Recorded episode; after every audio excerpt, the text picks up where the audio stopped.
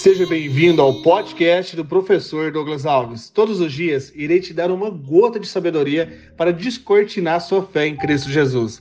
Se você gostar e fizer sentido, compartilhe nos seus grupos de WhatsApp, para que juntos possamos fortalecer nossos pensamentos. Afinal, o que eu vejo eu crio, o que eu crio eu sou, o que eu sou eu faço, o que eu faço eu tenho. Vamos ao episódio de hoje e rumo ao topo!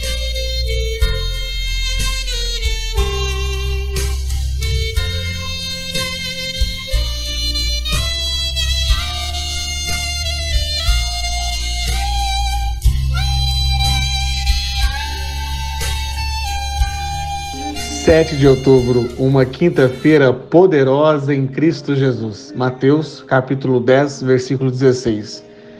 Eu estou enviando como ovelhas entre lobos. Portanto, sejam prudentes como as serpentes e simples como as pombas. Em nome de Jesus, receba essa palavra para que você seja prudente como a serpente e simples como a pomba. Amém? Que assim seja. Amém. Não use seus bens para atrair carinho das pessoas. Seja simples como uma pomba e prudente como a serpente.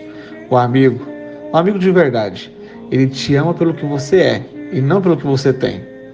Não busque as pessoas somente aquilo que Jesus Cristo vai te preencher.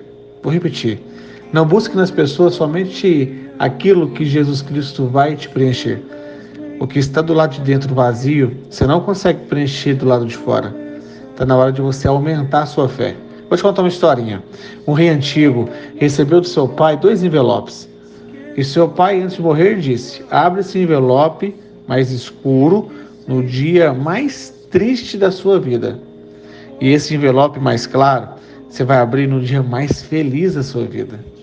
15 anos depois, sua filha adolescente chegou e deu um abraço juntamente com Eu Te Amo.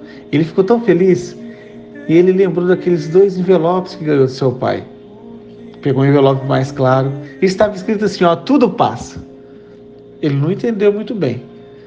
Aconteceu na região alguns anos depois de uma grande praga e aquela doença estava matando muita gente do seu povo. Ele lembrou do envelope mais escuro, correu para ver se tinha alguma receita médica ali, para ajudar as pessoas. Porém estava escrito: tudo passa.